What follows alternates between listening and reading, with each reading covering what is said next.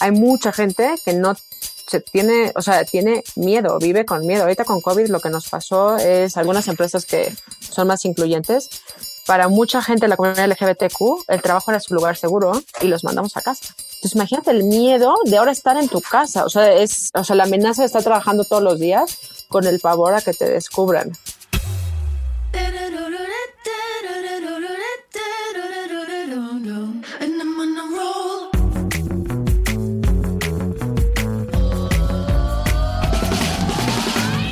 Hola, soy Fernando Trueba y esto es True Growth, un espacio para descubrir las historias de los emprendedores, ejecutivos y deportistas más destacados de México, España y Latinoamérica. Con este podcast busco compartir la experiencia de gente inspiradora que ha conseguido salirse del molde y ha luchado incansablemente para conseguir sus sueños.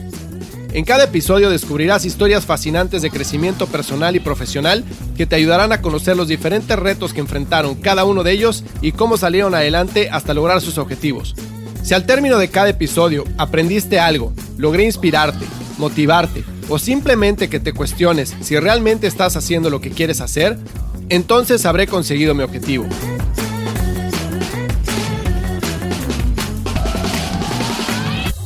Hola, hola, bienvenidos a un episodio más de True Growth. Hoy tengo como invitada a Adriana Peón.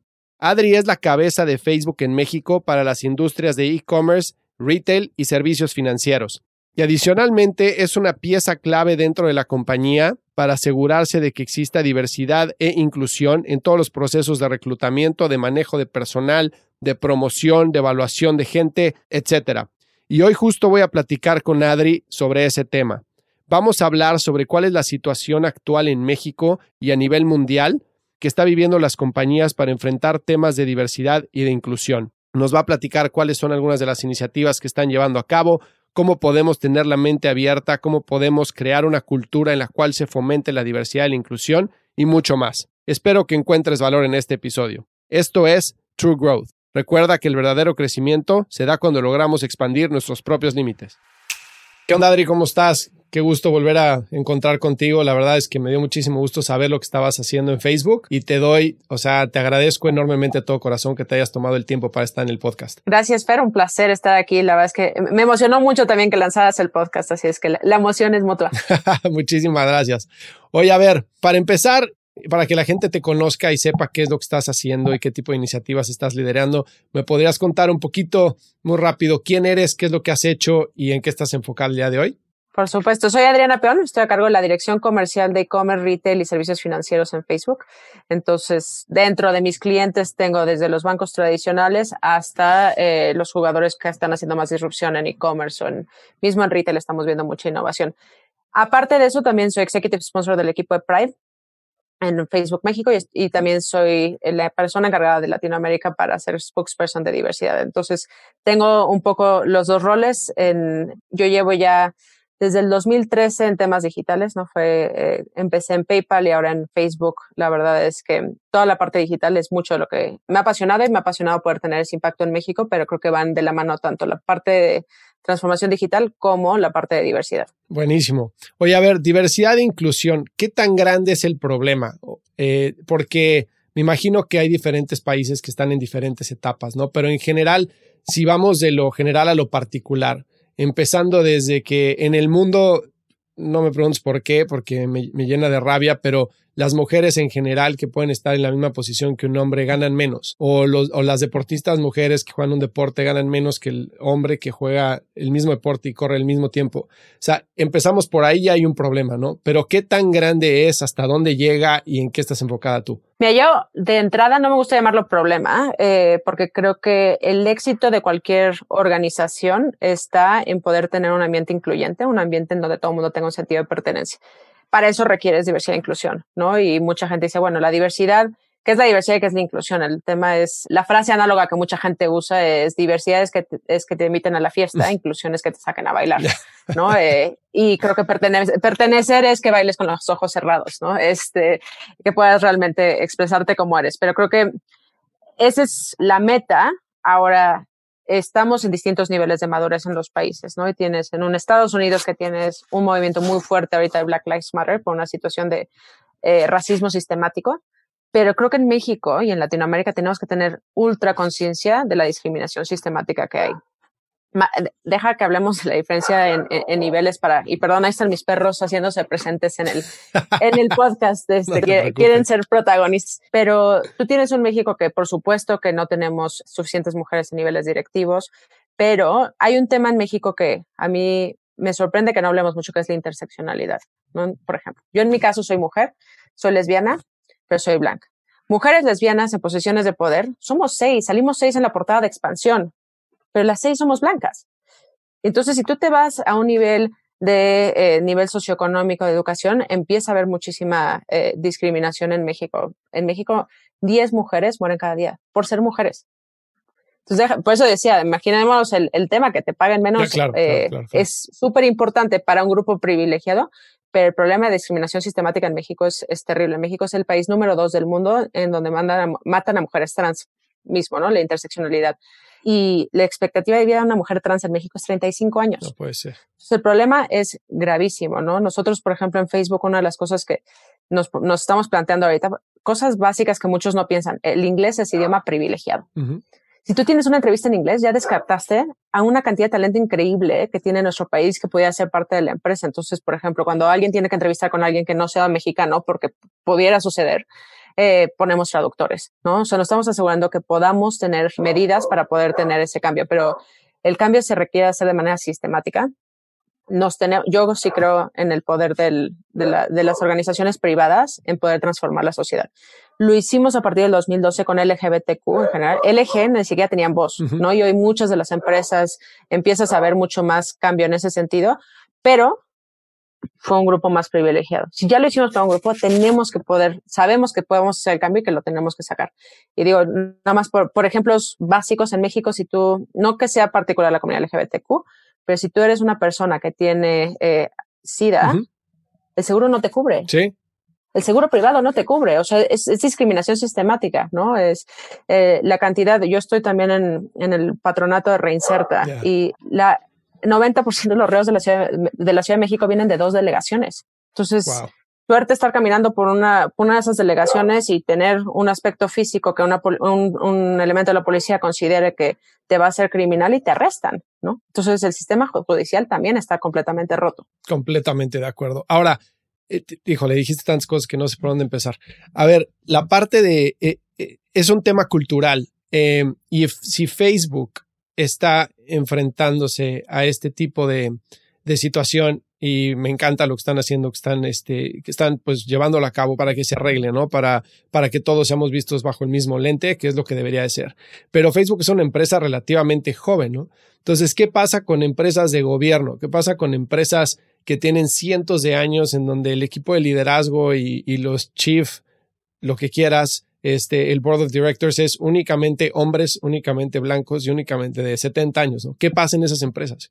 Mira, yo, yo estoy convencida que las cosas tienen que cambiar de arriba para abajo, porque la cultura se genera de arriba para abajo, ¿no? No, no, por más de que me encantaría decir que, es un tema de, abajo para arriba, tú puedes decir que la diversidad es un valor, pero si tú eres el CEO de una empresa y en la, posición de contratar a un hombre o una mujer en misma condición prefieres al hombre, está siendo incongruente, ¿no? Y la gente ve esas, esas incongruencias.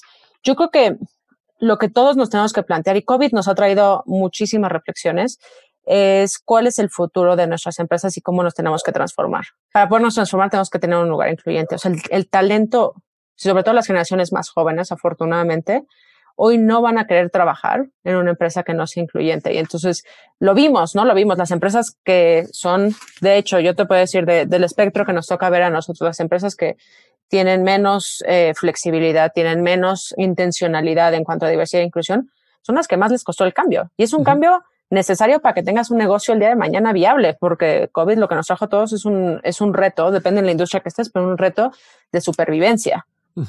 Y esa cultura fija está afectando el negocio. Y creo que hay miles de artículos de McKinsey y otras consultoras que te ponen el, el valor de las ganancias por eh, acción o el earnings per share, cómo sube cuando tienes un equipo directivo 50-50 mujeres y hombres, ¿no? ¿Cómo sube cuando tienes unas políticas incluyentes? Pero hoy en COVID no solo se reflejó en eso, se reflejó el por qué, porque esa cultura flexible te permite adaptarte, te permite evolucionar. Claro. Ahora, em, la parte de diversidad de las empresas y el tema de earnings per share y el tema de reclutamiento se presta muchas veces para que ciertas empresas tomen medidas nada más para dar la faceta de que están haciendo algo y entonces solucionar el problema, digamos, en la superficie, ¿no? Yo la última empresa para la que trabajé, eh, de la cual tuve la fortuna de ser del el CMO, era una empresa que yo era la diversidad en el Board of Directors, ¿no? O sea, yo que soy mexicano, que tuve la fortuna de poder estar, este, estudiar en Estados Unidos, que vengo de, pues tuve una carrera, etcétera, yo era la diversidad de la empresa. O sea, los demás eran todos blancos, 70 años, ojo azul, un idioma, ¿no? Y empezamos a tener muchísimos problemas de atracción de talento y empezamos a tener problemas de que había mujeres que pues, decían, oye, pues que ¿por qué no me promueven, no? Entonces se empezaron a tomar muchísimas medidas que al principio, pues no fueron necesariamente de fondo, sino fue como para tratar de maquillar la superficie y después ir rascando hacia adentro, pero no fue lo que tú estás comentando, que es un trabajo de adentro hacia afuera, de arriba hacia abajo, en el cual realmente se establece como cultura, sino que se pone un parche para poder solucionar la problemática, digamos, eh, o la percepción y poder seguir adelante sin que te afecte, ¿no? ¿Tú estás viendo que eso pase en México? ¿Tú estás viendo que eso pase en otras empresas? ¿O sí crees que haya muchas empresas que estén comprometidas para atacar este tema? Mira, creo que lo que hablas hay una metáfora que a mí me gusta que es eh, en temas de diversidad e inclusión necesitas el estetoscopio y no el megáfono. ¿Y por qué? Porque requiere una revisión de las políticas, ¿no? Nosotros, por ejemplo, eh, y fue el equipo de Pride que hizo el cambio, ¿no? Pero decía, nuestro contrato decía algo como para la ausencia maternal o la ausencia paternal, porque nosotros damos cuatro meses eh, a cualquier mujer o hombre que tenga un hijo. Eh, y si la mujer dio a luz, damos seis meses, pero decía maternal y decía paternal cambiamos el lenguaje a parental. Y porque le decimos, oye, alguien que no conoce Facebook y lea esto pudiera estar pensando que nosotros estamos discriminando y es parental. Nosotros consideramos a cualquier persona que tenga un hijo que necesita pasar cuatro meses de bonding con él o con ella, ¿no? Em, y te digo, eso es, o sea, cuando digo este cotoscopio, al nivel de profundidad que tienes que llegar, ¿no? Tienes baños eh, sin género, porque una mujer trans que entra a un baño de hombres, eh, un, eh, perdón, una mujer trans que entra a un baño de mujeres, la pueden golpear, pero si entra al baño de hombres la matan, ¿no? Este, y, hay muchos miedos alrededor de eso y que los baños sean de hombres y mujeres discrimina, ¿no? Entonces, ¿tienes baños o no tienes baños? Entonces, va desde las políticas escritas hasta la cultura. Nosotros, por ejemplo, en las encuestas de evaluación de desempeño, y hay programas, de hecho, hay startups que están dedicando a eso, que revisan, o sea, de manera automatizada el texto para asegurarte que no haya sesgo. Porque sorprende, bueno, no, no sorprende que cuando tú ves las evaluaciones de mujeres en posiciones de liderazgo, la mujer es autoritaria, la mujer es bossy, ¿no? Como le llaman, pero si ves la misma evaluación del hombre, es asertivo, es un líder, es, es, es, ganado. Entonces también tienes que empezar a leer todas esas partes.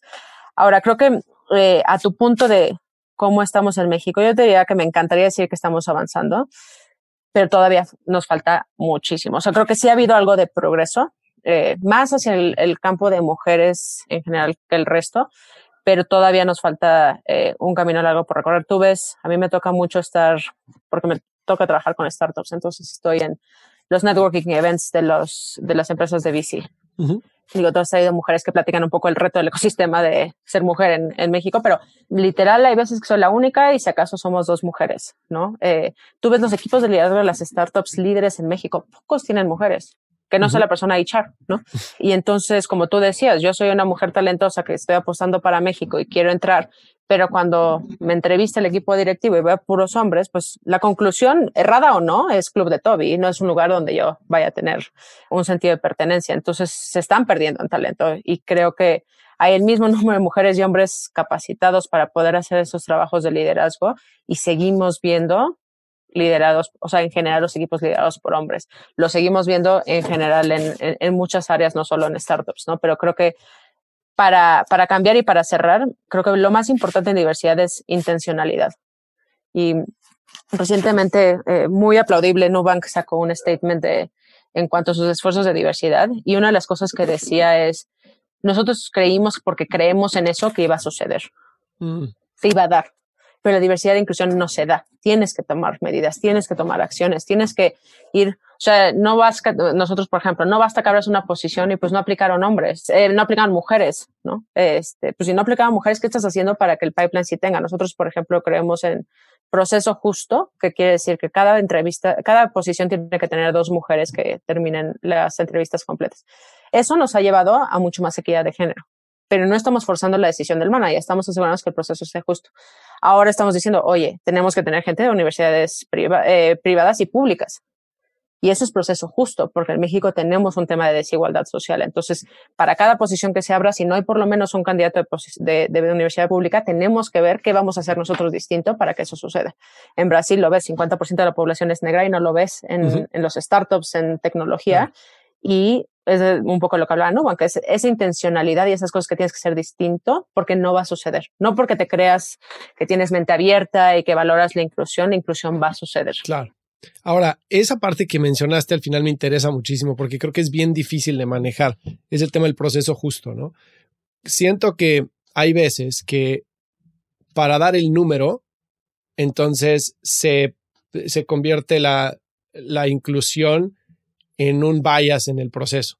Entonces llegas a tener dos candidatos que te encantaron, un hombre y una mujer, por ejemplo. Te encantaron, dijiste estos dos, cualquiera de los dos es buenísimo y agarras y sientes que probablemente te vas a ir por la mujer o probablemente te vas a ir por el hombre y entonces volteas a ver cómo están tus números de diversidad, entonces decides por el que te falta. Entonces ahí también se convierte en un proceso un poco injusto o vayas que no es 100% transparente y este bilateral, ¿no? Entonces, ¿cómo le haces para mantener la justicia sin estar discriminando para un lado o para el otro? Sí, y lo que dices es bien peligroso porque la persona que es del grupo minoritario es la que carga el peso de eso, ¿no? Porque le dicen, ah, le hicieron directora porque es mujer, ¿no? Este, entonces, eh, tiene, tiene una implicación muy fuerte. Creo que por eso nuestro énfasis es en proceso justo y no en, eh, o sea, hay compañías que entiendo por qué en el proceso de madurez que están tienen cuotas, ¿no? Eh, nosotros no tenemos, no creemos en, en, cuotas, creemos en proceso justo y el proceso justo como, como un outcome. Creo que rara vez, o sea, es si, si tú tienes una estrategia en la cual traigas talento diverso, tienes que asegurarte que los parámetros son los correctos y vas a tomar la decisión correcta. Pero poca gente tiene proceso justo. En general, por ejemplo, yo que estoy en ventas, abrimos posiciones y 95% de las personas que aplican son hombres.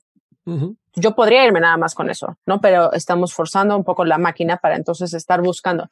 Las mujeres no alzan tanto la mano por un tema de injusticias históricas y entonces eh, cuando abres una posición la mujer cree que no está calificada y entonces no aplica, ¿no? Lo mismo cuando, se abre, y lo vemos de manera interna, cuando se abren posiciones internas tenemos más aplicantes hombres que mujeres y tiene que ver porque la mujer, si no tiene todo el checklist eh, cree que no está lista y cree que no, no puede y el hombre así tenga 30% de las calificaciones para ese puesto ya se cree listo, ¿no? Este, y son temas históricos y temas que vivimos todos como sociedad, entonces lo que tenemos que hacer es cómo romperlo y cómo necesitas aliados, ¿no? A mí, eh, una de las cosas que he visto de algunas, o sea, yo, yo como tengo un equipo, cuando se abre una posición, tengo mucha más atención en decirle a una de las, oye, ¿qué, te, qué opinas de este puesto?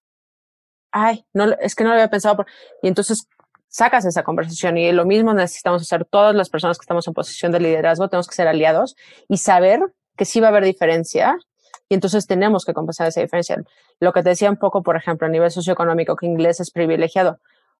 Pues claramente como manager, para mí lo más fácil va a ser contratar a alguien que hable inglés porque nuestros sistemas están en inglés. Y yo, si, si el talento y cómo estamos midiendo talento, esa persona es la más calificada, si quitamos el tema del idioma, yo voy a tener eh, tres meses donde no tenga la persona en el puesto. Y donde mi equipo y yo nos comprometamos a hacer ese rol, porque ese rol no se desaparece, ¿eh? pero para que la persona pueda estar lista para tener los conocimientos básicos del idioma, porque si no, también si contratas y no hablan inglés y todos tus sistemas están en inglés, no los estás dejando que puedan tener la mejor posibilidad de hacer el mejor trabajo posible. Les tienes que ayudar. Pero les tienes que ayudar por un, un tema de desventajas históricas que tienes que compensar. No quiere decir que estés compensando su talento. Esa persona es súper talentosa. La cantidad de resiliencia que puede traer. Hay otros atributos que tienes que poder evaluar, pero hay otras cosas que vas a tener que ayudar, ¿no? Y ese es, ahí es donde entra la, intención, eh, la intencionalidad. Y ahora, en, en esa parte que estás mencionando ahorita, está el tema del inglés, pero también hay muchísimas posiciones en empresas como Facebook, como Amazon, como todos los, este, las grandes empresas de tecnología que a cierto nivel te requieren a fuerza que tengas un MBA, ¿no? Y si no tienes un MBA ni te voltean a ver. Entonces, ¿cómo puedes quitar la parte de cómo puedes mostrar el talento como candidato fuera del papel para poder entrar a esas empresas cuando el pipeline de aplicantes es tan grande que a fuerza tiene que pasar, digo, no sé cómo es el proceso, pero me imagino que tiene que pasar en algún momento por una máquina para que optimice lo que le llega al manager, porque no hay manager que pueda leer o equipo de recursos humanos tantos currículums que le debe llegar a una empresa como Facebook, ¿no? Eh, nosotros no requerimos MBA, de hecho, para ninguna posición. Lo más que vas a ver es MBA preferido, pero no, no, no, como no, no como requerimiento. Y sí creo que existe un sesgo en muchas empresas, sobre todo en, Latinoamérica, de el perfil de MBA como el perfil privilegiado. O sea, el privilegiado hacer el rol, ¿no? No, no, eh, bueno, aparte, sí, son MBA probablemente es, privilegiado.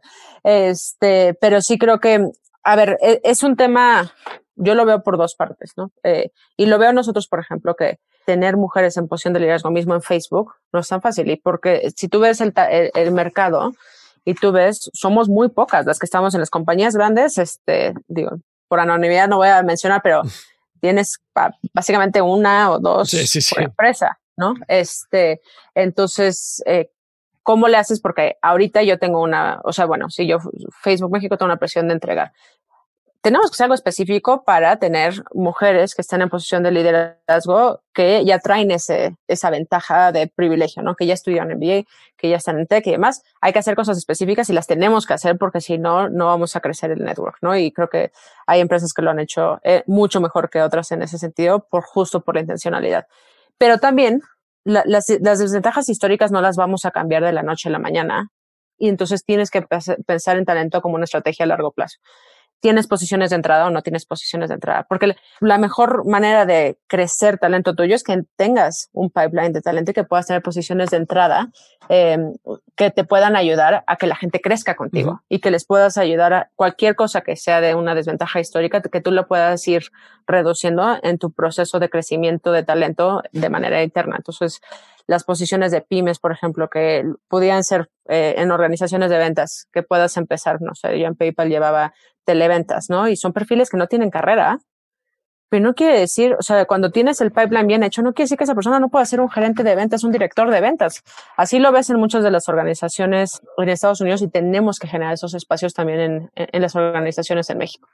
Ahora, el, de todo lo que estás mencionando existe como el bias o el sesgo que es obvio, ¿no? De género, de orientación sexual, de religión, de lo que quieras, que son cosas que están eh, pues en la superficie, digamos, pero existe también el sesgo inconsciente, que creo que es igual de peligroso, ¿no? Que es que al final del día, cuando haces una entrevista frente a frente, puedes llegar a preferir a la persona con la que tienes más en común, tanto de dónde crecieron, cómo se ven, cómo hablan, cómo se mueven, etcétera, qué tipo de, de, de dónde vienen, qué tipo de educación tuvieron. Empiezas a tener muchísimo, muchísimas conexiones en el subconsciente que te sesgan a preferir a la gente que es más como tú. Esa tendencia la tenemos todos, ¿no? Entonces, ¿cómo podemos llegar a trabajar en el subconsciente para ser mucho más abiertos, negar esas, esas conexiones y realmente escoger al mejor candidato? Totalmente. Y digo, nada más para aclarar, hay algunos rasgos de diversidad más visibles que otros, ¿no? Entonces, color de piel, pues es extremadamente visible. Sí, claro.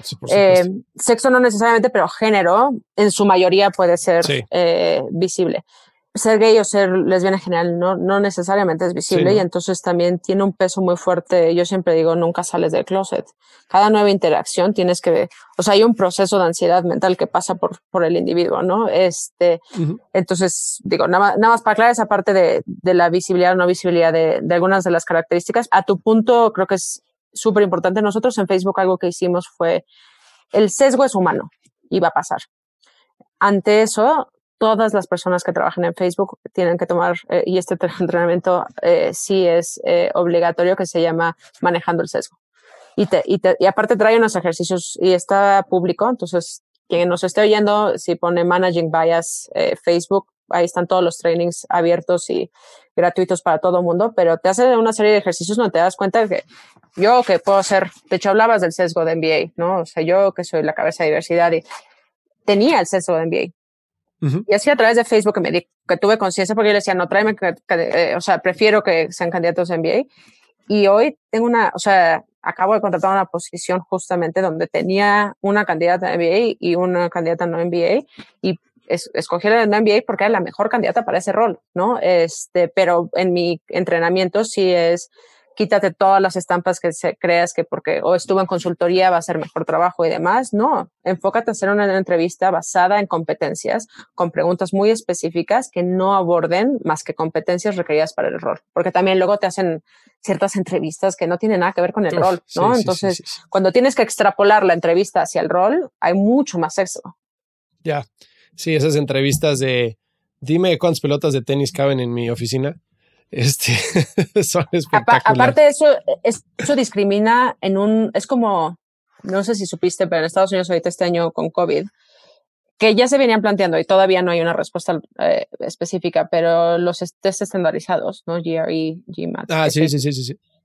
Hay varias escuelas que están diciendo que ya no van a tomar GRE, eh, por ejemplo, porque discrimina, discrimina una manera de pensar, discrimina un tipo de entrenamiento, un tipo de acceso a privilegio que tienes que tener para poder pensar de esa manera. Por supuesto. Todos estos programas de problemas de consultoría, de imagínate, requiere, no es que no tengas la capacidad analítica.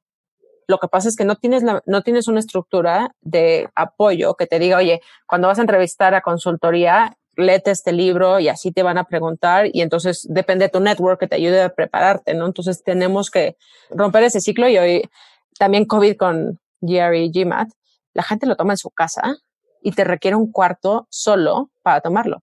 La gente, hay mucha gente que vive en cinco personas en un cuarto, no tengo buena conexión a internet, hay ruido y no puedo tomar el examen. Está discriminando nivel socioeconómico total, ¿no? Completamente de acuerdo. O sea, el mismo examen en sí, que ya para no entrar más en ese tema, pero en sí es discriminatorio porque, o sea, e, es muy, e, está 100% sesgado a gente que es aritmética y rápida para responder, ¿no? O sea, si puedes responder el problema y tardarte 10 segundos más y se te cerró la pregunta y ya no la tienes bien, ¿no? Yo me acuerdo, y mira que yo crecí, eh, estudié en, en, Nueva York la, la, carrera y demás, yo no sabía que el MBA existía, no sabía nada de eso, no sabía cómo funcionaba en Estados Unidos. Y fue porque en donde trabajaba había gente que había ido a Stanford y que me pudo guiar, pero hoy sé que si no me hubieran guiado yo no hubiera entrado. ¿No? Porque me dieron los tips de qué es lo que necesito para una escuela así. Y entonces, pues, reproduces un círculo de poder. Oye, la industria que existe alrededor del MBA es bestial, ah, o sea, bestial, desde que el que te ayuda con los ensayos, el que te ayuda con matemáticas, el que te hace contactos, o sea, es, una locura, es una locura, o sea, no es, no es un proceso transparente para nada. Pero bueno, oye, a ver, cuéntame para ti cómo ha sido la experiencia de trabajar en tech, llegar hasta donde estás, por qué has pasado, cuáles han sido momentos difíciles y cómo has salido adelante. Mira, yo creo que para mí mi momento más crítico en la vida fue salir del closet. Crecí en un ambiente muy católico donde no sabía ni que existía, ¿no? Y creo que por eso también soy toda en vocal. Yo salí del closet hasta el MBA, o sea, de hecho me tardé bastante. Y salí fuera de México, o sea, siempre digo, me tuve que salir para poder sentirme segura, que lo que yo lucho todos los días es que haya gente que no tenga que salir para sentirse seguro en, en su país. Y cuando me gradué en MBA, me quedé en consultoría y decidí, tomé la decisión, creo que el momento crítico, tomé la decisión de regresar. ¿Y por qué tomé la decisión de regresar? Creo que por algunas razones fundamentales. La primera es, yo ya había tenido el valor de salir del closet, ya había tenido el valor de aceptarme como soy y sentía un peso por el privilegio de haber hecho eso, porque no todo el mundo tiene ese, ese privilegio y una responsabilidad para poder, yo siempre digo, entre más silencio escucho, más fuerte hablo, ¿no? Entonces, quería, sabía en el 2013, en México no se hablaba prácticamente de nada, ¿no? Empezaba eh, Pride Connection, pero todavía había muchísimo silencio, entonces como mujer abiertamente lesbiana dije voy a regresar a México y quiero tener una diferencia y una diferencia específica. En ese momento la, necesidad más grande que yo vi era el LGBT corporativo y la segunda es, eh, estábamos en la época del INADEM, ¿no? Se acaba de salir el INADEM. Toda la promesa de México. Y después de haber estado en Silicon Valley, ver las carencias que había en México y cómo necesitábamos desarrollar un, un ecosistema mucho más robusto, fue lo que me, me llevó. Y digo, yo cuando, o sea, la gente como que se le olvida, pero cuando yo me fui a México, Uber tenía como cuatro o cinco empleados, o sea, no era nada, ¿no? O sea, e, era, era muy chico, eh, Rappi no existía, Amazon todavía no había oficina en México, estaban como en ese proceso de la gente de Seattle venirse a México, entonces tú puedes trabajar en Google, en PayPal, Mercado Libre Eh, y básicamente los startups, digo, tú estuviste en, ese, en esa parte del ecosistema, los startups que estaban saliendo, porque si querías una empresa eh, más grande, no, no, había, ¿no? Sí, no. Eh, Facebook no tenía oficina en ese momento, estaba, estábamos por abrir. Entonces, justo creo que fue el momento pivotal para México, donde empezó a explotar, ¿no? Todo el ecosistema. Entonces, quise regresar y ser parte de, parte de ese cambio y regresé a PayPal porque me apasiona el tema de inclusión financiera, ¿no? Y creo que hay mucho que hacer por ahí. Pero sí, ese es un poco el momento más difícil para mí fue aceptarme, pero luego, ¿cómo tomas esa responsabilidad ya que tuviste el valor y ya que tú estás en un lugar seguro para asegurarte que todos los demás tengan un lugar seguro, ya sea por habilidades digitales o por la autenticidad de quienes son? Claro. Oye, y algo que yo discuto mucho, bueno, no discuto, platico mucho con familiares míos que, que son gay, que han salido del closet, es que yo les digo, es que no entiendo por qué hay que salir del closet. Es como si yo un día saliera este, o sea, me encantaría que llegamos a un, mundo, a un mundo o a un momento en el mundo en el que no tienes que decir, oigan, todos para que sepan, a mí me gustan los hombres, o a mí me gustan las mujeres, o me gusta lo que sea. O sea, que eso fuera completamente, o sea, eh, que, que no tuviera ningún tipo de importancia para nada, ¿no? Entonces, familiares míos que han pasado por ese proceso, muchos han sido, muchos se han ido de México y lo han hecho por email, eh, a sus papás y a sus amigos por el miedo al rechazo, ¿no? Muchos lo han hecho, muchos se lo han guardado y al día de hoy no lo han dicho y viven en una, pues una vida que no los hace felices, ¿no? Y todo por el no enfrentar la reacción que pueda tener la gente que más quieres o que más te quiere. Pero tú crees que podamos llegar a un momento en el cual sea completamente transparente para todo el mundo, o sea, que no tengas que decir qué eres, qué te gusta, que no te gusta, etcétera? Mira, yo creo que obviamente el, el, fin de un comité de diversidad es que no exista el comité. Exactamente. Eh, porque no necesitarías. Pero creo que eso es distinto al hablarlo, porque parte de, y a mí siempre me decían, pero ¿por qué tienes que decirlo tanto? ¿No? Este, y yo digo, yo lo digo tanto porque hay mucha gente que no se tiene, o sea, tiene miedo, vive con miedo. Ahorita con COVID lo que nos pasó es algunas empresas que son más incluyentes para mucha gente de la comunidad LGBTQ, el trabajo era su lugar seguro y los mandamos a casa. Entonces, mm, imagínate el miedo de ahora estar en tu casa. O sea, es, o sea, la amenaza de estar trabajando todos los días con el pavor a que te descubran, ¿no? Entonces, ese es el, pero ese es justo el poder de generar un lugar que tenga esa inclusión. Ahora, creo que el tema de visibilidad es súper importante porque lo que pasa es que si no es la heteronormatividad, ¿no? O sea, es la gente que es heterosexual la predominancia machista, todo lo que existe culturalmente. Si no se habla de la diferencia, nunca vamos a tener una sociedad incluyente. ¿no? Eh, mm. Lo ves mucho con el, con el por ejemplo, el, eh, una de las cosas que ha pasado con el movimiento Black Lives Matter es la gente de la comunidad negra, el que tengan el pelo en rastas o que lo tengan el pelo chino, era considerado negativo porque te tenías que, o sea, te tenías que ser más blanco y los blancos sí, lacio. Como Michael eh, Jackson. Y esa es esa expresión de la autenticidad. Bueno, ese es el extremo. Sí, claro, pero era tratar de convertirse en algo que no era, ¿no? O sea, una cosa es que no tengamos comités de diversidad, que no tengamos que estarlo diciendo, pero esa visibilidad es la parte hermosa de diversidad, ¿no? O sea, esa visibilidad que veas que existen en mil maneras de ser y que no hay cajas, o sea, que no, en el momento que se visibiliza y es parte de la cotidianidad, entonces no hay nadie que tenga miedo de expresar partes auténticas. Y yo siempre digo, todo el mundo tiene un closet. Para los que somos de la comunidad LGBTQ, el closet es muy claro y es muy presente y es todos los, todas las veces que interactúas con alguien nuevo. Pero para la gente que no, y mismo para nosotros, tenemos otros closets, tenemos otros miedos de ser, de dejarnos ser, de expresar vulnerabilidad, ¿no? Este, vulnerabilidad ahorita es la, la moneda de intercambio, de hecho, a través de COVID, lo que estamos viendo es que las empresas con más éxito es empresas que tienen líderes que son más empáticas, que son más humanas, que son más vulnerables, y lo digo en femenino adrede, pero son eso es lo que estamos viendo que está siendo exitoso y las empresas que no tienen ese tipo de liderazgo son las que más están sufriendo, ¿no? Entonces, como, como hombre que creciste en una sociedad en la cual no te puedes expresar, no puedes expresar sentimientos, no puedes expresar vulnerabilidad, hoy tienes menos probabilidad de ser exitoso como líder. Claro. Sí, sí, Entonces, ese es el, e, ese es el tema. Y para mí es, es, esa belleza en poder ponerlo todo afuera y que la gente no, no, no tenga esa ansiedad, ¿no? Y ahorita, y ahí sí voy a hacer una pausa de, de, salud mental, lo que estamos viendo con COVID es un aumento en temas de salud mental muy fuerte, muy preocupante. y que todos los que son líderes que nos escuchan sepan que si en sus equipos tienen gente de grupos minoritarios, el nivel de estrés es mucho mayor. porque por el estrés traumático que has tenido, por las vivencias que has tenido la discriminación sistemática por X o Y razón, es, o sea, el, efecto es compounding. Entonces hay que tener mucho cuidado, hay que estar proveyendo recursos todo el tiempo porque sí es un, es un momento muy complicado. Ya, es que sí el tema de COVID ha sido fuertísimo, ¿no? O sea, para los que somos papás, ¿Sí? o sea, yo amo a mis, a mis hijos más que a nada en este mundo, pero estar todo el día en tu casa con los niños sin ir a la escuela, que evidentemente están en una edad en la que todavía no entienden las barreras entre estar trabajando y no, y entonces te interrumpen y entonces pues no quieres, o sea, quieres estar con ellos pero no puedes. Ese es un cierto tipo de estrés, ¿no?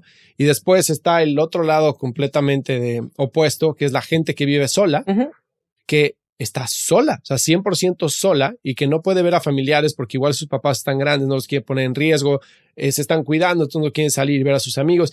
Entonces, estar encerrado en un departamento durante siete meses, o sea, a cualquiera le afecta, ¿no? Entonces tienes los dos lados del espectro y luego si le metes el ingrediente que estás mencionando tú de gente que todavía es como hipersensible a cosas que ha vivido en el pasado o que está viviendo en su situación actual, pues obviamente es algo, algo es algo completamente. No, y creo que hasta piensa en el concepto de prender la cámara. obligar a alguien a prender la cámara no es diverso ni incluyente. Claro. Por N mil razones. La gente está en una posición de vulnerabilidad donde estás viendo su casa y no todas las empresas son como Facebook y, el resto que pagamos Internet y entonces la gente tiene buena conectividad y que puedas tener una casa que en la normatividad se considere la casa correcta, lo que sea, la gente te está viendo, ¿no? Entonces, prender la cámara inclusive es un acto de invasión a la privacidad y a la autenticidad de, de una persona. Y creo que ahí es donde nosotros en Facebook tomamos medidas específicas para apoyar a, personas que cuidaban de otros, ya sea hijos o también puede ser que seas eh, cuida, o sea, que cuides de tus papás, ¿no? Por ejemplo, y institucionalizamos COVID Leaves, que quiere decir que te puedes tomar hasta seis semanas mm. fuera, eh, pagadas, para que puedas encargarte de tus seres queridos. Ah, qué bien. Y hubo un grupo, y hubo un grupo, pero es que me quédate el tema, o sea, haces algo por un grupo y hubo un grupo que disidente que dijo que por qué estábamos teniendo más apoyo a los padres de familia.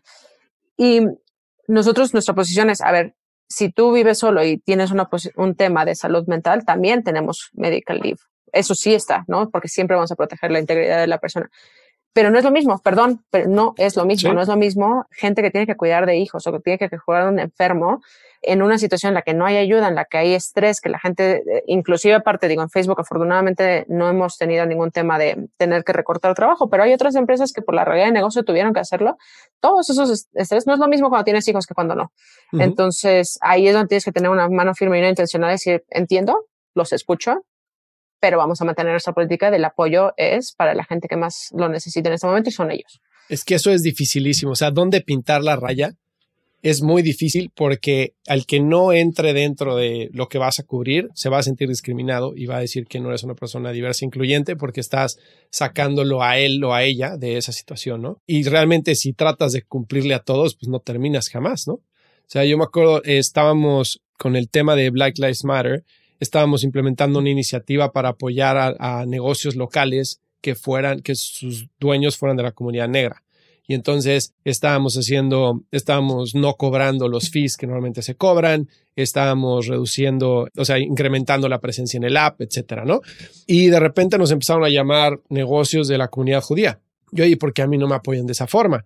Y de repente negocios de la comunidad asiática, ¿y por qué a mí no me apoyan de esa forma? Entonces dices, bueno, pues porque tú no estás pasando por esa situación, o sea, tú no estás saliendo a la calle y te están matando, pero al, final del día son de, pues sí, pero yo también tengo un negocio y también tengo una familia que alimentar y también les estoy pagando a ustedes, necesito que me ayuden. Entonces, es como súper, como este es tener mano firme, pero es bien difícil tener mano firme y no caer justo en lo que no te quieres convertir. O sea, cuando quieres ser incluyente, ¿no? Totalmente. ¿Qué es la importancia de la intencionalidad?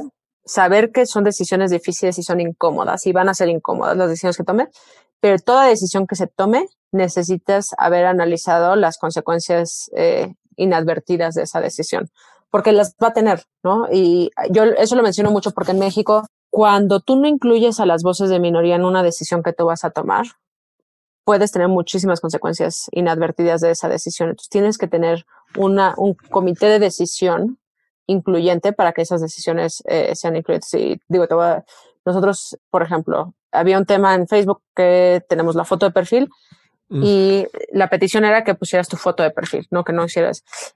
Y vino la comunidad trans y nos dijo, oigan, yo no me, o sea, mucha gente de la comunidad trans no se siente cómoda y entonces fue, claro, no es incluyente. Entonces sí vamos a permitir que puedas tener un avatar o lo que sea, pero dentro de ciertos guidelines para poder asegurar que todo el mundo tenga.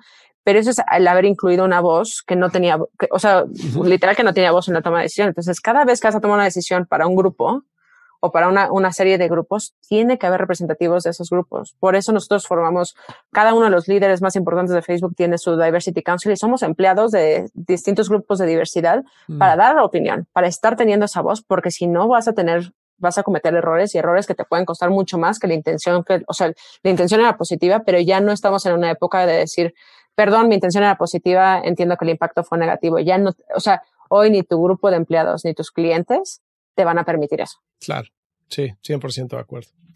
Oye, bueno, volviendo al tema de tu carrera, Adri, me platicaste cuál fue la situación este, más complicada que, viviste, ¿no?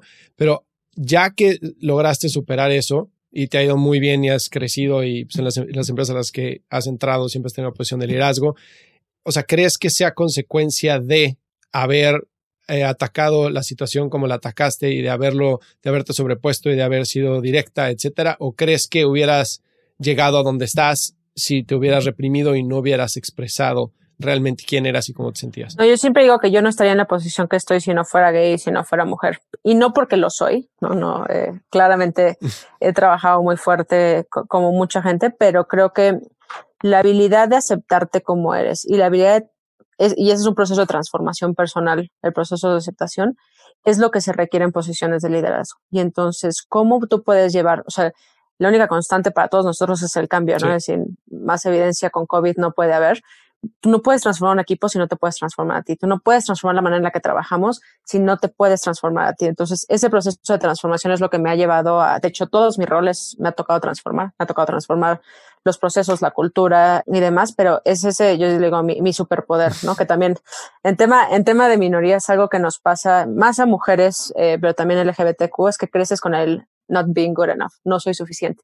Y tienes este tema un poco inconsciente y no nos adueñamos de las cosas en las que somos muy buenos, ¿no? Y entonces yo siempre digo, yo soy buenísima transformando, ¿no? Y, y, y, me ha costado, o sea, porque a veces decía, no, pero es que es muy arrogante decirlo así, pero no, me tengo que adueñar de la misma manera que me adueño de mis vulnerabilidades y las cosas que tengo que cambiar y transformar y con una autoconciencia total, pero en lo que soy buena, y eso necesitamos más mujeres, necesitamos más gente de la comunidad LGBTQ y de comunidades diversas que se adueñen de sus superpoderes y que sepan qué valor le pueden aportar a una organización, qué valor le vas a aportar a la comunidad en la que interactúas, al ecosistema en el que interactúas. Ok, transformación.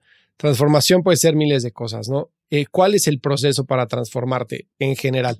Más que ahorita entramos al tema de transformación digital, pero ¿Cuál es el proceso de transformación? ¿Cómo se ataca? ¿Cuáles son los pasos? Empieza con todo un, proceso de autorreflexión y autoconciencia de quién eres y si estás en un lugar en el que lo que eres es consistente con tu visión de la vida y con tus valores. Y entonces digo, en, en, la parte de LGBTQ, para mí, lo que más me costó y tuve procesos fuertes de depresión fue decir, para mí la honestidad y el ser auténtico había sido un valor hasta el momento en el que me di cuenta que era gay.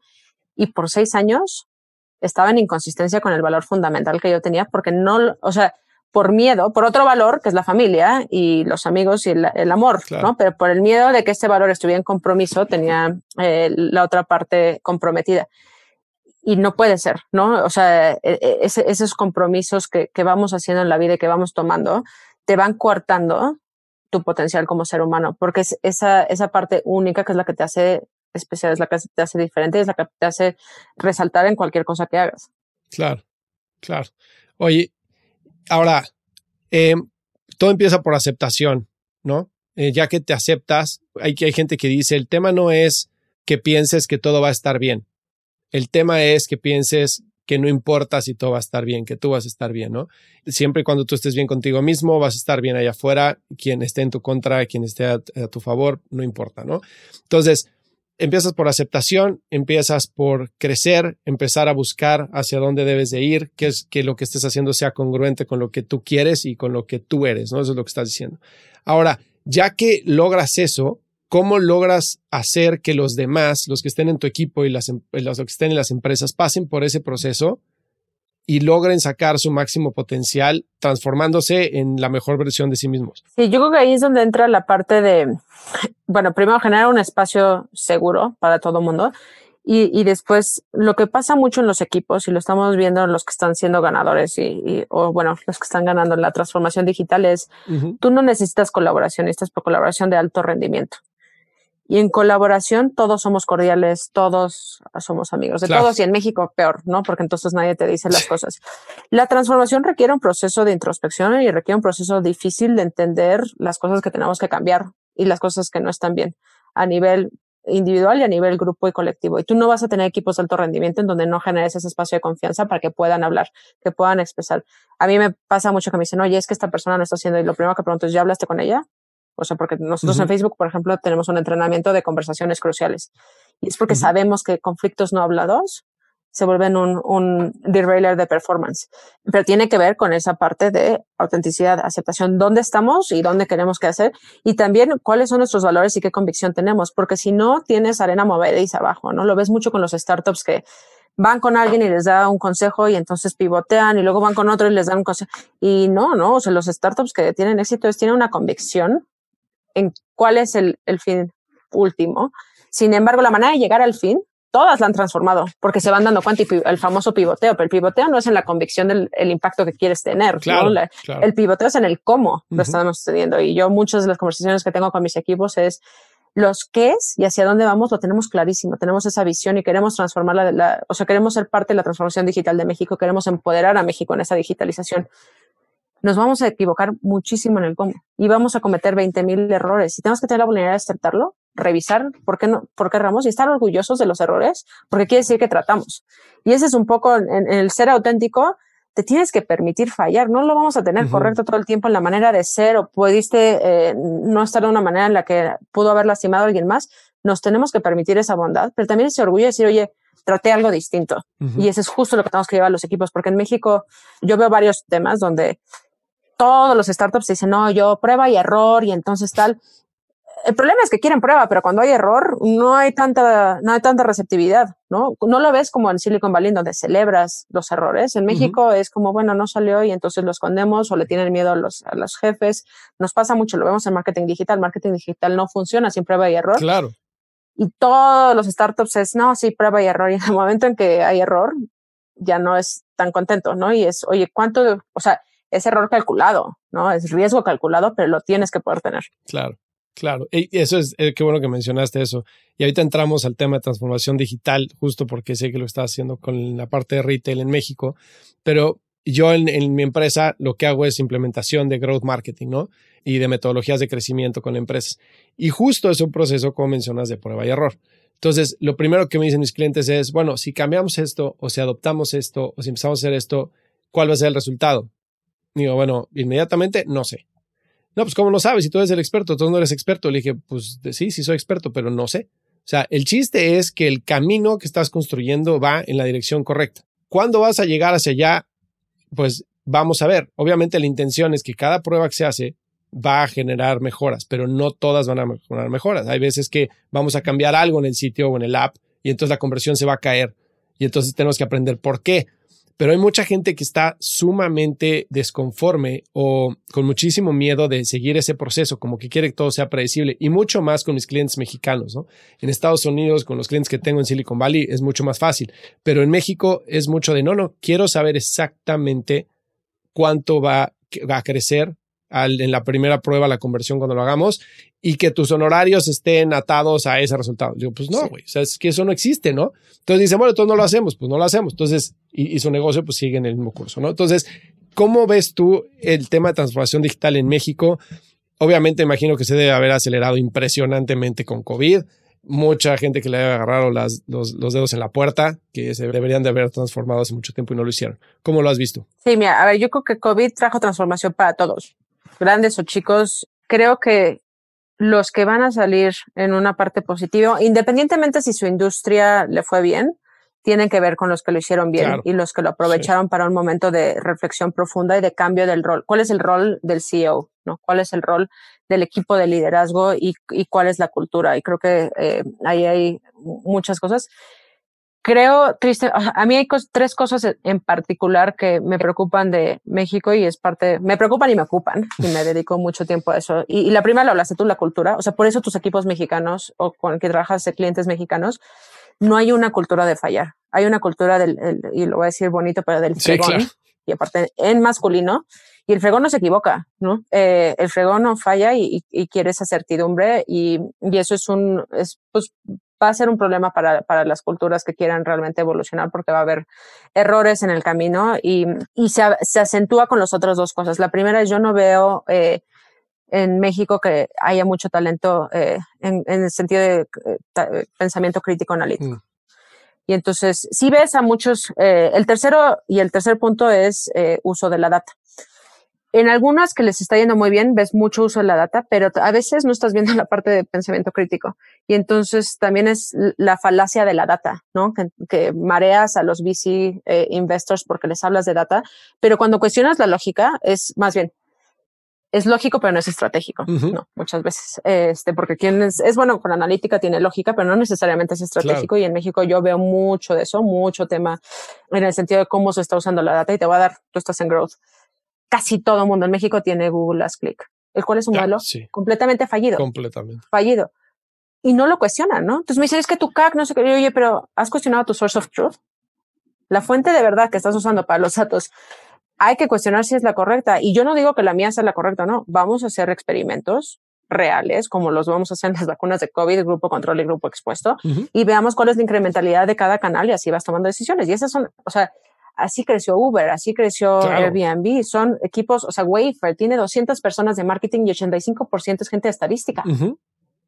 Entonces es un, es un mindset shift completamente distinto que si no tienes la cultura y luego no tienes gente que esté pensando de manera crítica o gente analítica, o sea, tenemos una ausencia de científicos de datos en México terrible. O sea, tú en Facebook lo ves, Facebook mismo, nosotros tenemos científicos de datos no solamente en los equipos que hacen producto, lo tenemos en el equipo que hace marketing, lo tenemos en los equipos que hacen eh, HR. Nosotros hacemos ciencia de datos en HR para ver, o sea, hacemos grupos controles y grupos expuestos para distintos tratamientos para ver qué son las mejores políticas de, de beneficios, por ejemplo, ¿no? De siempre que te, te, mantengas en una línea que sea, que sea justa. Pero es una maravilla ¿eh? y en México no hay o sea, trata de reclutar un data scientist en fintech, que es lo que más había crecido. A algunos tienes data scientists increíbles en la parte de riesgo, pero fintech y servicios financieros son dos cosas, es generación de demanda y manejo de riesgo. Y aparte van de la mano porque no puedes hacer uno sin el otro.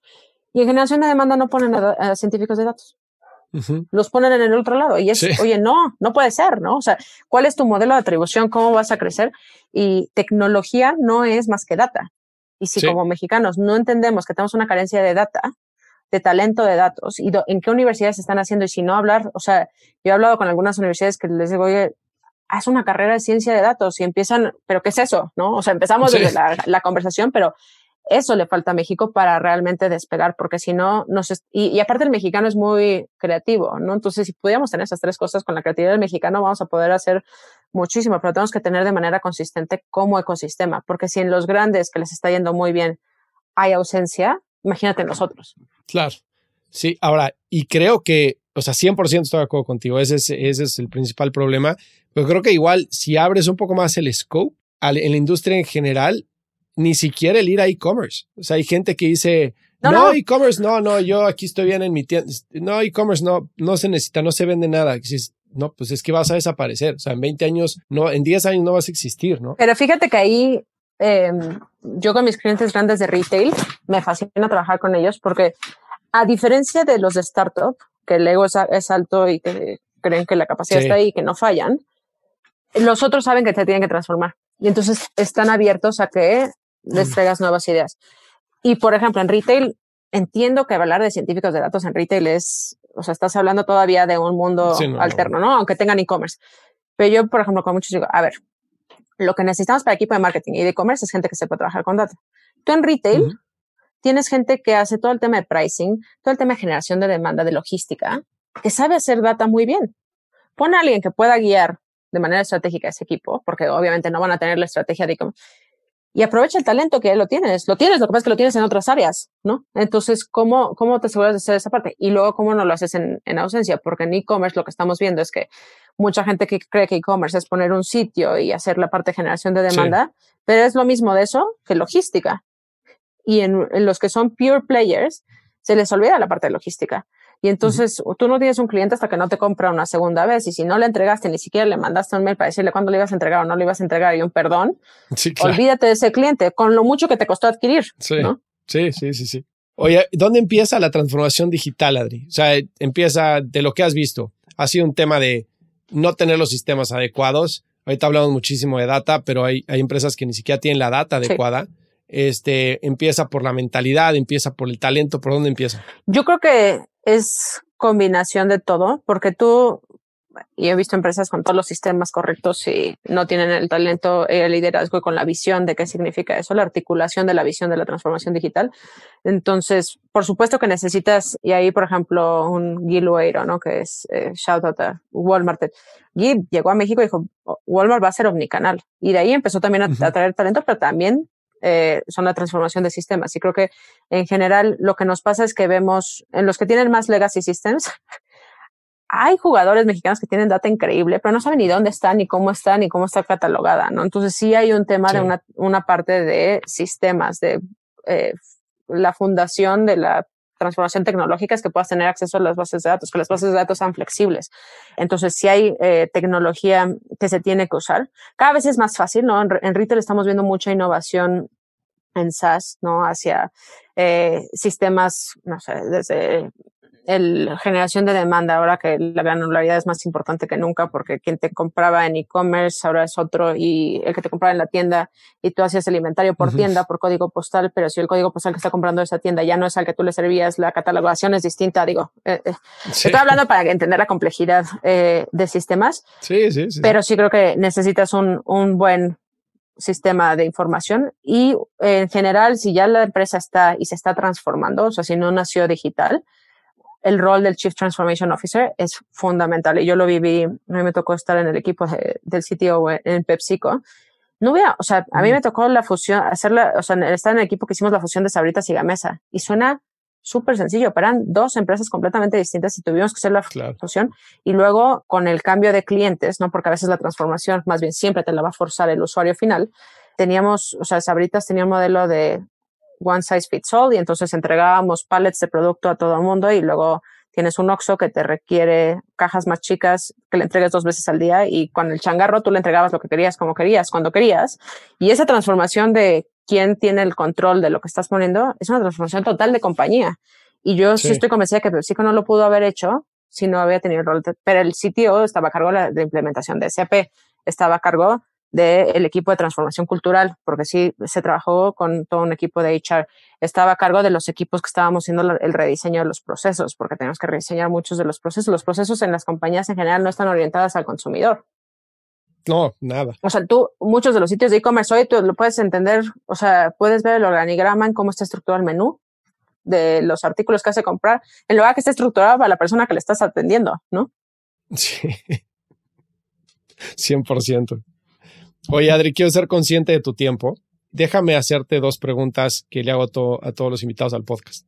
La primera sería, ¿qué es para ti el crecimiento verdadero? Para mí es el que puedas tener un impacto en el ecosistema en el que estás operando. Es decir, le trajiste un producto, un servicio a una población que no conocía cómo hacerlo, ¿no? Este, o estás eh, trayendo nuevas avenidas de crecimiento para otro tipo de ecosistema y estás transformando los equipos con los que trabajas, ¿no? Entonces, a mí por eso mi trabajo en Facebook me fascina, porque tengo la posibilidad de impactar a mi equipo en Facebook, ayudar a crecerlos, que estén empoderados y que sean líderes en esta transformación digital que el país necesita, pero estamos con nuestros productos y servicios transformando el país. Y en un gap de habilidades de cómo usar nuestros productos de mejor manera, que es esto que hablábamos de data, también estamos entrando ahí. Ok, ok. ¿Y qué técnicas te han funcionado en liderar equipos de transformación o llevar a cabo transformación con clientes, ¿qué técnicas te han funcionado para abrir la negación hacia la problemática o para ampliar la aceptación hacia la solución? Yo creo que depende del nivel de negación, ¿no? Eh, creo que cuando estás en empresas de tecnología, luego el nivel de negación es menor, entonces tiene mucho que ver con dos cosas. Cuando, cuando hay cierta receptividad, para mí es dos cosas. La articulación conjunta de una visión, o sea, la visión no puede ser mía, la tenemos que hacer todos como equipo y la vinculación de esa visión con el trabajo diario de las personas. Porque si yo puedo ser muy inspiracional y decir, sabes que eh, vamos a transformar el ecosistema digital de México, pero en mi trabajo, en el día a día, no siento que estoy conectado con esa visión o esa, esa transformación, pues de poco sirve, ¿no? Porque entonces no estamos todos alineados. Y creo que como líderes se nos olvida lo mucho que tenemos que comunicar eso. Y la cantidad de, o sea, eh, yo a veces decía es que parezco eh, bot, ¿no? Estoy en versión bot y repitiendo y repitiendo y repitiendo, pero, pero lo tienes que hacer porque si no, a la gente se le olvida, se le va y más ahorita en tiempos de COVID la comunicación es más crítica que nunca porque no los estás viendo ahí, no, no les puedes dar esa palmadita en la espalda, sino tienes que estar constantemente articulando el por qué y a veces porque es doloroso, ¿no? O sea, digo, nosotros estamos por entrar a buen fin y mi equipo va a tener las dos semanas más dolorosas del año la próxima semana y en esos momentos de dolor hay que recortar el, el, propósito mayor, ¿no? Y el por qué lo estamos haciendo. Exactamente. Y luego, creo que en los equipos donde hay mucho más resistencia, tienes que, y esto es como más de teoría, ¿no? Pero Philip Kotler te decía, tienes que hacer ese burning ground, tienes que ponerle ese fuego abajo de, de supervivencia. ¿Qué nos pasó con COVID, ¿no? Al final del día, COVID fue, pues, o, te transformas o, no vas a operar, ¿no? Sí, sí, Pero a veces esa articulación es mucho, eh, mucho más sutil y a veces es por áreas, ¿no?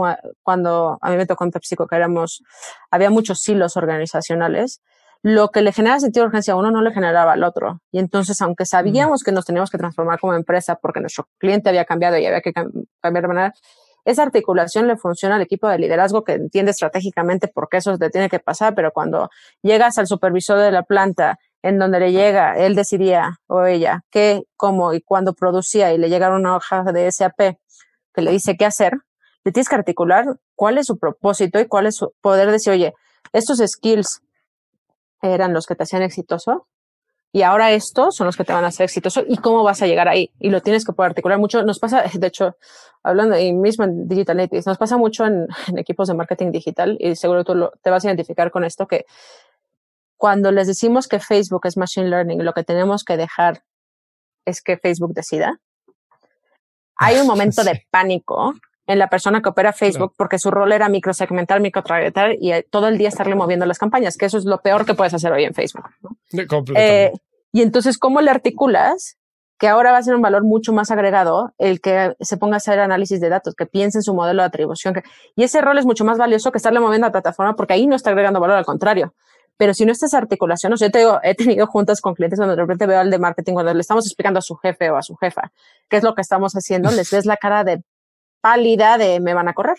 Claro, si ya no sirvo para nada. Eh, o sea, y es lo mismo, las agencias digitales. El rol de la agencia no es hacerte reportes en Excel. By all means hay un tableau que hoy te lo, todo te lo visualiza en tiempo real el valor de la gente en la agencia es darle un valor agregado en data al cliente, que pueda entender algo de su cliente que hoy no entiende, que pueda tener una ventaja competitiva en qué y cómo está haciendo las cosas en marketing digital.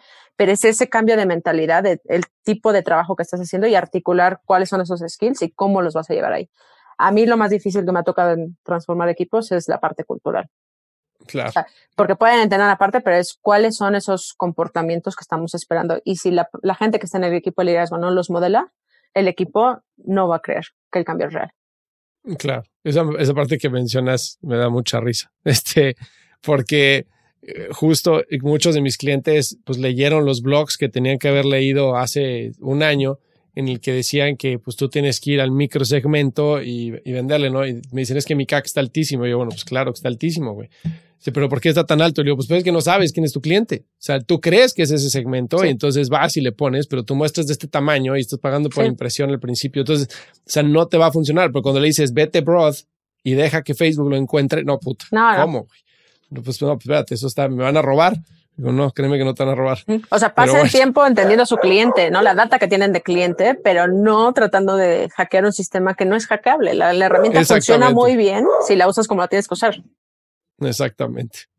Oye, Adri, y este, si tuvieras el privilegio de tener 10 segundos la atención de absolutamente todo el mundo, ¿qué les dirías? Yo creo que dos cosas. La primera es eh, practiquen bondad. Ha sido un año bien difícil, independientemente si estás beneficiado o no, y la autobondad eh, y el autocuidado es lo más importante. Y segundo en eso es la máscara de oxígeno. Si ustedes como líderes no se ponen la máscara de oxígeno primero, su equipo va a sufrir. Y esta parte de servir eh, indiscriminadamente nos va a costar. Entonces, cuídense. Ustedes están claro qué quieren, cómo lo quieren y es la mejor regalo que le pueden dar a sus equipos. Muchísimas gracias, Adri. ¿Algo más que te gustaría agregar? No, nada más agradecerte eh, la invitación. Creo que son temas súper relevantes y son temas que todos tenemos que tener la intencionalidad de cambiar. Te agradezco enormemente el tiempo y la plática. Me la pasé muy bien. Igual, mil gracias. Y te mando un abrazote. Si encontraste valor en este episodio, cuéntale a alguien. Y si no, también cuéntale a alguien. La mejor forma de ayudarnos es compartiendo tu opinión. Síguenos en Instagram, arroba truegrowthco o envíanos un correo a hola arroba truegrowthco.com. Leemos todos los mensajes y nos encanta estar en contacto contigo. Califícanos con 5 estrellas en iTunes o donde sea que nos estés escuchando para que podamos seguir creciendo y tengamos más invitados para ti. Menciónanos en Instagram y comenta lo que más te gustó de este episodio. Puedes encontrar las notas y referencias mencionadas en este episodio en truegrowthco.com diagonal podcast. Muchas gracias por escucharnos. Yo soy Fernando Trueba y te espero en el siguiente episodio de True Growth Podcast. Mientras tanto, sigue creciendo.